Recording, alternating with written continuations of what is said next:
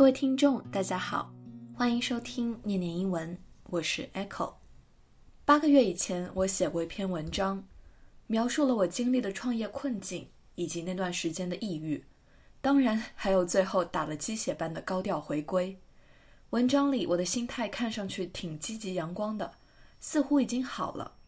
当时我也确实以为自己要满血复活了，所以当我再度陷入抑郁的时候，我感到很羞愧。情绪反反复复的失控，我不敢告诉别人，只好再次挖个洞躲起来。这一次，我藏得更深。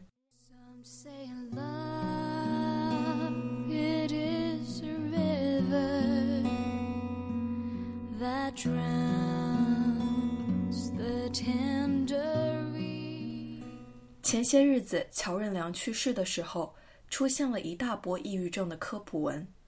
但凡看到和“抑郁”两个字沾边的文章，我都要点开看，也乐于给自己贴标签，仿佛全都能对号入座。但如果说自己得了抑郁症，好像又有点太严重了。后来我就想，管他呢，也许我得了抑郁症，也许我没有。但我确定知道的是，没有什么事儿能让我高兴，也没有什么事儿能让我提起兴趣。我对世界的好奇心没有了，做什么事儿都没意思。我确定知道我没有死，但也半死不活了。具体表现为：不出门，天天睡觉，醒着的时候就刷剧，而且是连自己都觉得没意思的剧。一整天不洗脸、不刷牙、不换睡衣，也不跟人联系。我还经常哭，觉得自己没用，不知道为什么活着，以及未来要怎么活。我不想做事儿，不想更新。你们看到的文章都是编辑催着我抽一鞭子动一下。开始我还觉得羞愧，后来干脆连羞愧的心都没了，决定再也不要努力了，开始破罐子破摔。这样想既是一种解脱，又觉得自己真的要完蛋了。直到有一天。我发现什么事儿都不做本身就让我感到痛苦，我不愿意这样活着，我应该寻求帮助。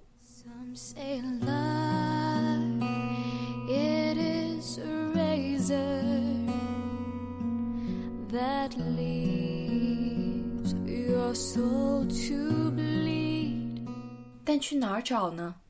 只能是从 App 上浏览了好多咨询师。不停往下拉，每个简介里都是一堆我看不懂的心理学名词和专业资格认证，让人感觉又烦躁又无助。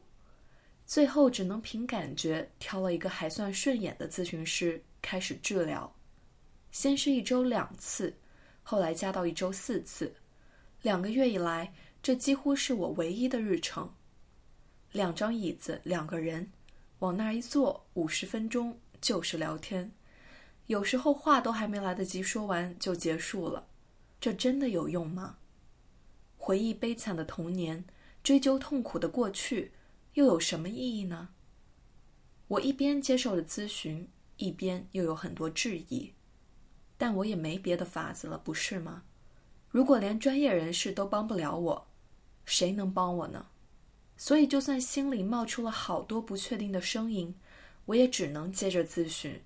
Some say love it is hunger and endless aching me。我开始讲过去的经历，后来也讲生活中大大小小的事情，讲我对这些事情的感受和想法。我会把鸡毛蒜皮的事儿都记在本本上带着。咨询的时候，一件件翻出来说，包括我怀疑咨询是否有效，现在花费的时间、金钱是否值得，我都一并说了出来。治愈是在谈话中发生的，我不相信。这过程就像登山，咨询师是你的拐杖，却不能代替你去爬山，这不是废话吗？改变的第一步是理解自己，然后呢？第二步又是什么？也许这就是一场大忽悠。I say love, it is a flower，and you，it's only seed。但改变确实是一点点发生了，微小到我不曾注意。我开始去练车，去苹果店上课。开始看书、旅行、写游记，打电话邀请朋友来家里玩，找了健身教练，甚至做了二零一七年的目标和计划。但我还是觉得自己是只懒虫，这些事情都微不足道，而且是别人推着我做的，我没有主动去努力。说这些话的时候，咨询师问我。可你还不够努力吗？为什么不能给自己一点点肯定呢？为什么就是不喜欢自己呢？对呀，我真的很难理解为什么有些人自我感觉那么良好。嗯，所以不是你不喜欢自己有问题，反而是那些喜欢自己的人有问题喽。嗯，没有办法，我就是讨厌自己啊。因为这个想法而痛苦万分，却又无法摆脱。十月份在台湾买了本书，叫《被讨厌的勇气》。看这本书的时候，感觉被人戳中了隐秘的心事。整本书就是一个自我厌弃的青年和哲学家的对话录。看见青年说：“讨厌自己，无论如何都只能看见自己的缺点，实在找不到喜欢自己的理由。”我都会忍不住在旁边写。我也是。Afraid of breaking that never turns to dance 书中的哲学家信奉阿德勒的心理学，认为精神创伤并不存在，讨论过去是毫无意义的，因为我们不可能乘坐时光机回到过去，也不可能让历史改写。如果相信是过去决定了一切，那就将永远活在过去的束缚之下，对今天及未来的人生束手无策。这也正合了我在咨询中产生的疑问：讨论创伤经历究竟意义何在？就在矛盾挣扎中，我想通了：过去并非不重要，但也没有那么重要。过去并不是决定了现在，而是。影响了现在，人的思想和行为因过去的经历而形成了某种倾向。当你意识到这一点的时候，你就有机会去扭转这个倾向。也就是说，人不会忘记过去，但可以选择不被过去所支配。我无法改变过去，但我可以改变过去对我的影响，从而改变当下和未来。有改变的可能性。对我来说，就是希望。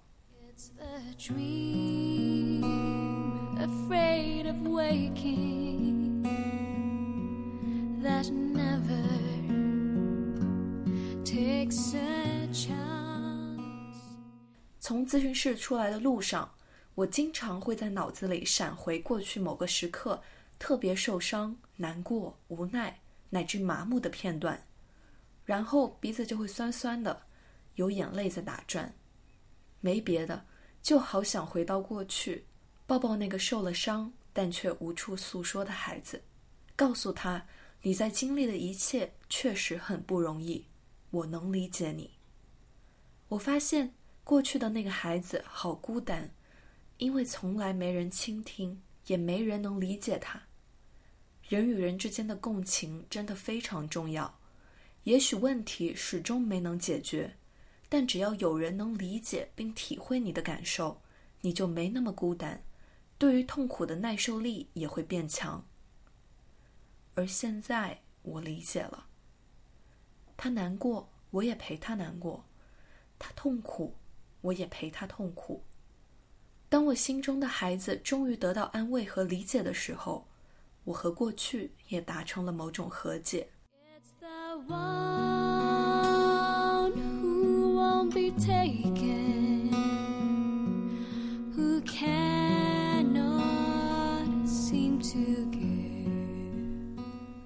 我很感恩，在这个过程中，男朋友一直陪在我身边。我经常问他：“我是一个没用的人，你还喜欢我吗？我天天睡觉不出门，你还愿意跟我在一起吗？”虽然他回答是，我也不信。但起码还有人回答是啊。这个肯定就是我在绝望中的一点希望。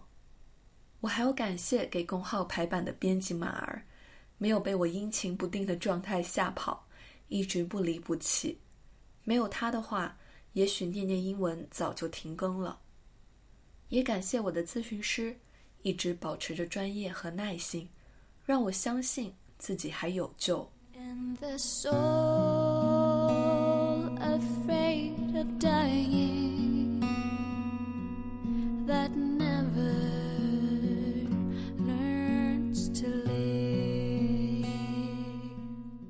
咨询过程中，我还发现，我真的好喜欢评价自己，好热衷于给自己打分啊。也许是好学生做惯了，从学校毕业，这毛病也没能改过来。有时候看朋友圈，别人过得很好，你却很难受，难道不是因为你觉得别人的人生是满分，而你只是个不及格吗？改变真正来临的时刻，是我终于意识到。我不需要一百分，我只需要加一分就够了。这个简单的加一理论，把我从“我不是天才，我不完美，所以我是废物”的自我攻击中拯救出来，变成了“我虽然不够好，但我在努力，在进步，哪怕是一点点，都是在加一的自我激励。”所以我去练车是加一，我去苹果店学习是加一。健身是加一，发招聘是加一，还有好多好多想做的事情，好多好多的加一。换了个思路之后，我发现，即使到最后我的人生都没有一百分，我对自己的感觉也不会太糟糕。我能够接纳自己，喜欢自己，这难道不比一百分更重要吗？而且要时不时的问问自己，给你人生打分的是谁呢？你把评价的权利交到别人手里了吗？记得有一次，我问咨询师：“你觉得我最近怎么样？”他反问：“这不是我该问你的吗？你感觉好了，难道需要我给你盖个戳，或者我给你画个叉，你一整天就不开心了？”这真是让我无言以对。人生不是试卷，不需要谁给你打分。你每一天活得好不好，过得开不开心，你自己最知道。加一就是相对自己而言的，所以我现在终于放松了一点。或许哪天能做到不再追求别人的认可的时候，我就彻底自由了。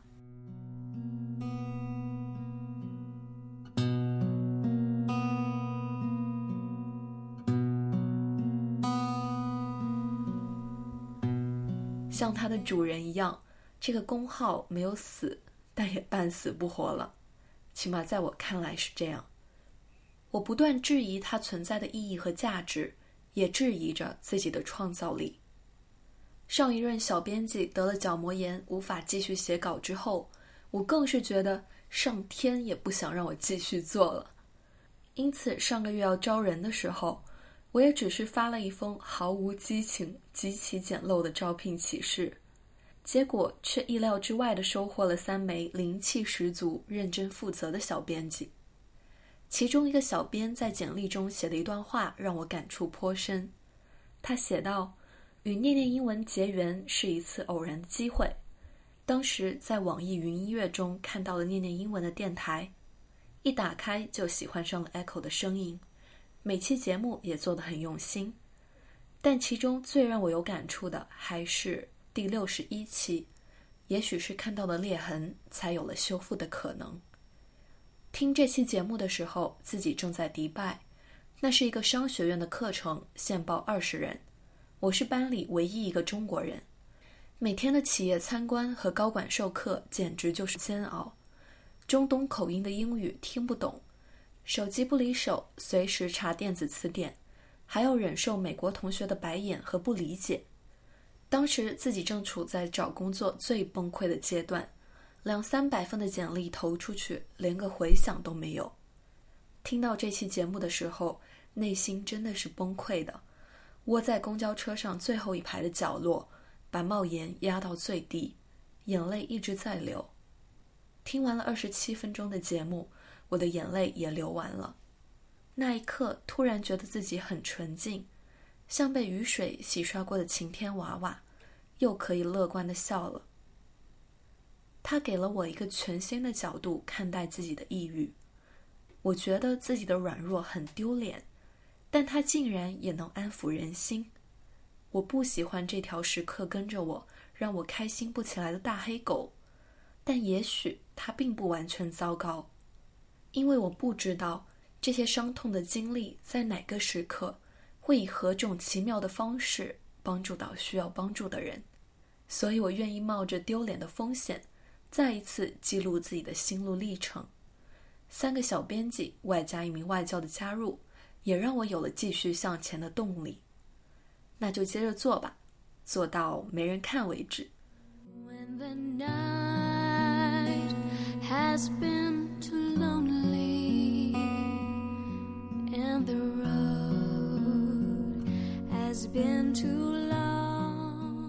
其实，即便这样半死不活，我们也没有亏损。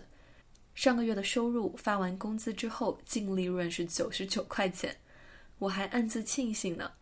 希望接下来有更多的金主大大给我们投广告，赞助我们的文章和节目。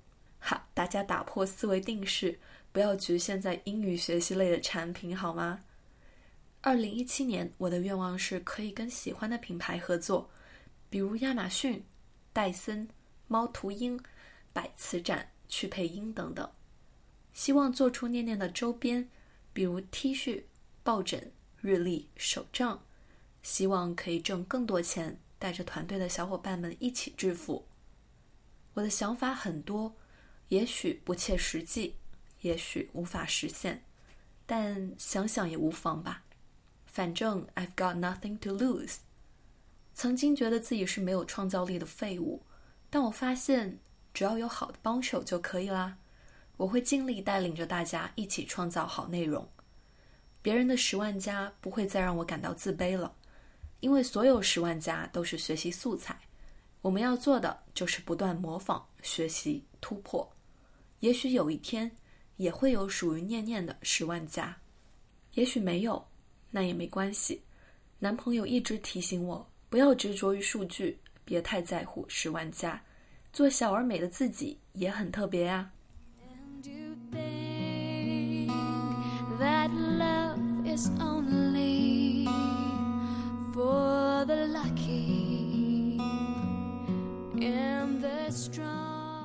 我想，我没有必要给一个多励志的结尾。人的状态总是有起有伏吧。上次之后，我以为自己要好了，要去环游世界，结果啪啪打脸。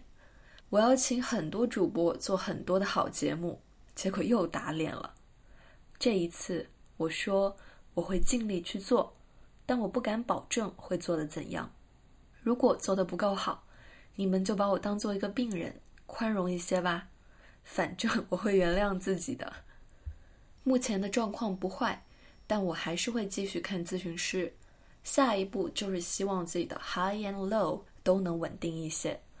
咨询师告诉我，状态是有起伏，但你的想法、观点转变了，即使在差的时候，他们也不会倒退回去。痛苦不会减少，但力量会增加。生活的麻烦不会减少。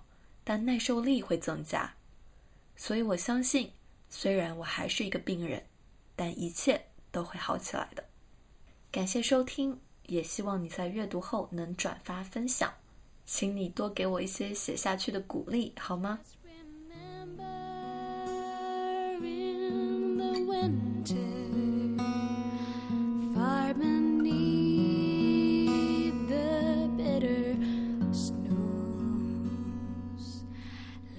？the seed that with the sun's love in the spring